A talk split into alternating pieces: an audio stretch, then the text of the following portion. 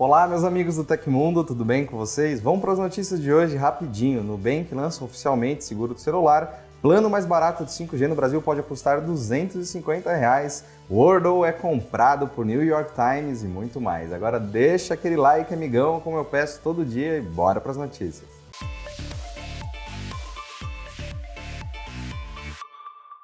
O banco digital Nubank anunciou oficialmente o lançamento gradual do Nubank Celular Seguro. Conforme adiantado pelo Tecmundo lá em janeiro, o novo serviço é oferecido em parceria com a Chubb e o preço da assinatura varia de acordo com o modelo do dispositivo. O seguro ainda pode ser personalizado para se adequar às necessidades do cliente. De acordo com o Nubank, o novo serviço oferece cobertura nacional e internacional. Toda a contratação é feita pelo celular com opções de seguro que cobrem roubos, furtos simples e danos acidentais. No ato da contratação, o cliente fica sabendo o valor mensal da cobertura e do adicional de franquia, de pagamento único a partir das opções selecionadas. Além disso, uma equipe do banco deverá oferecer atendimento 24 horas aos assinantes. Nesse momento de lançamento, apenas uma parcela de clientes do Nubank terá acesso ao novo serviço. O banco também criou uma lista de interesse para que os clientes possam se cadastrar e receber o acesso do futuro. O seguro do Nubank para celular também deixa claro que não cobre danos intencionais falhas anteriores à vigência do seguro, defeitos causados por manutenção ou instalação de acessórios, além de problemas ocasionados por software e outros.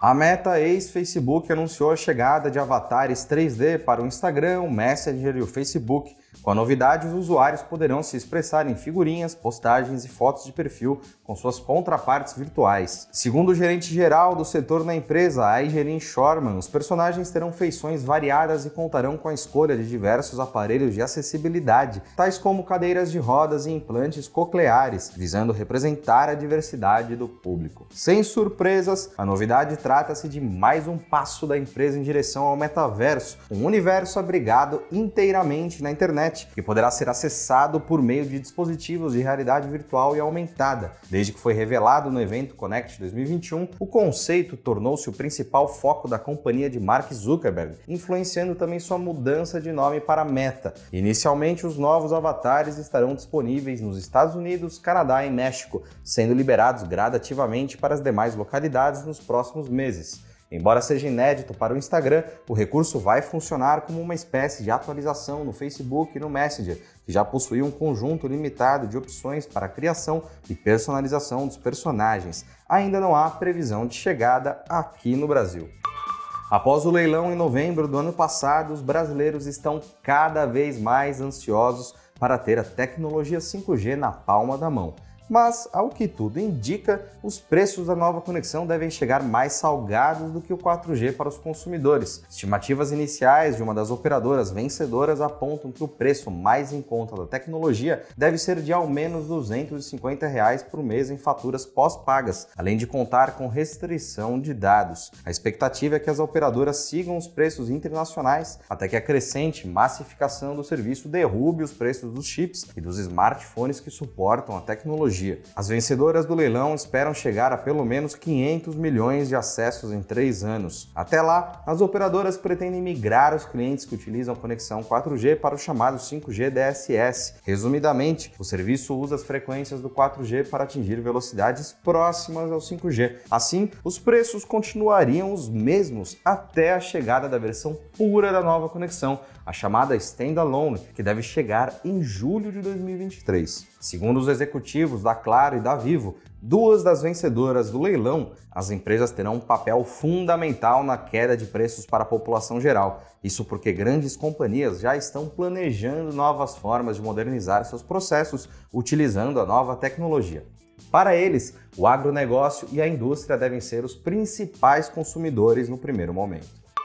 E se você é fã do Tecmundo, quer cupons com descontos enormes para compras online que você não vai encontrar em nenhum outro lugar, cursos e ainda juntar pontos para trocar por produtos do Tecmundo, então seu lugar é no nosso clube de benefícios, o TecMe. Ele custa só 99 centavos para testar por 7 dias e depois a mensalidade é só de R$ 5,90. O link para assinar já está aí na descrição.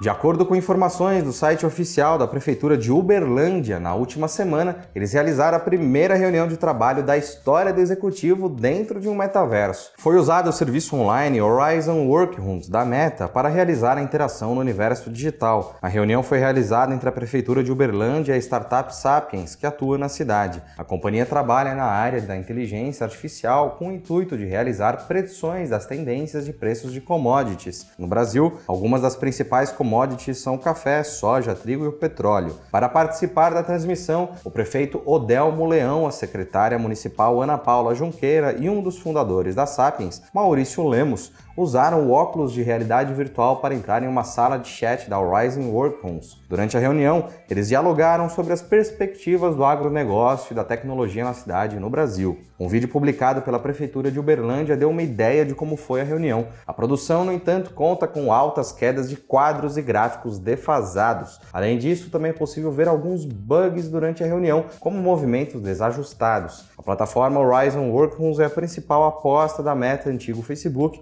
para ganhar espaço no crescente mercado do metaverso. O aplicativo já está disponível para a realização de reuniões por meio do Oculus Quest 2.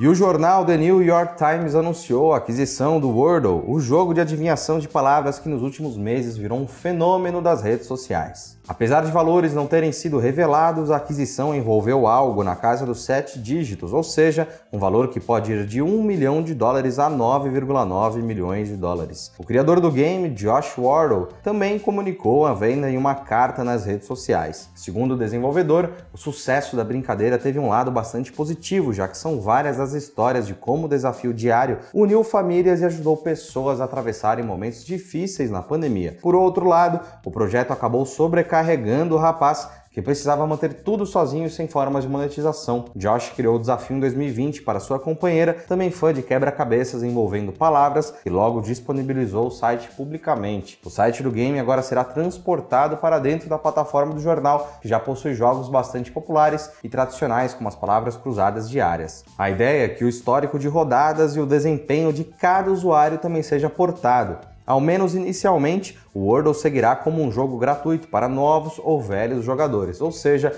é possível que ele logo se torne parte da assinatura do jornal.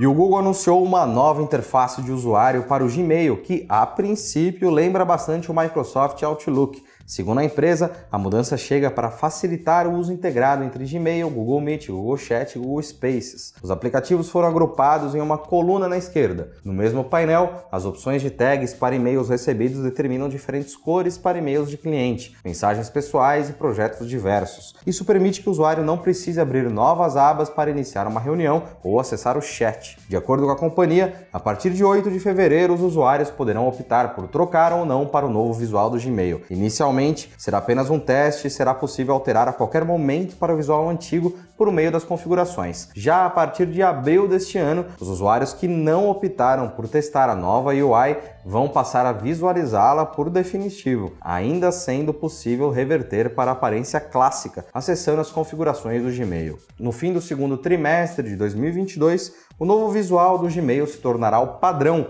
não sendo mais possível alterar para o design clássico. Que triste, hein? Vocês vão ter que se acostumar.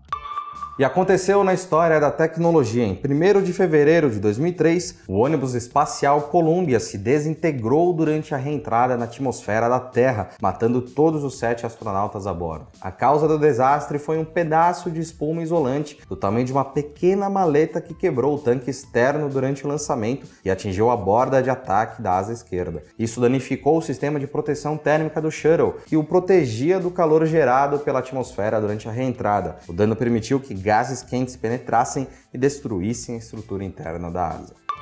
E essas foram as notícias do Hoje no Tecmundo dessa terça-feira. O programa vai ao ar de segunda a sexta, exceto feriados, sempre no fim do dia. Os links e os tempos de todas as notícias que a gente deu aqui estão no comentário fixado no YouTube, na descrição do episódio, nas plataformas de áudio. Quem quiser assinar esse programa como podcast, os links estão na descrição do vídeo. Aqui quem fala é o Felipe Paião e você pode me encontrar lá no Twitter pela arroba Felipe Paião. Continuem seguros, sigam as recomendações da OMS, um abração e a gente se vê amanhã. Tchau, tchau.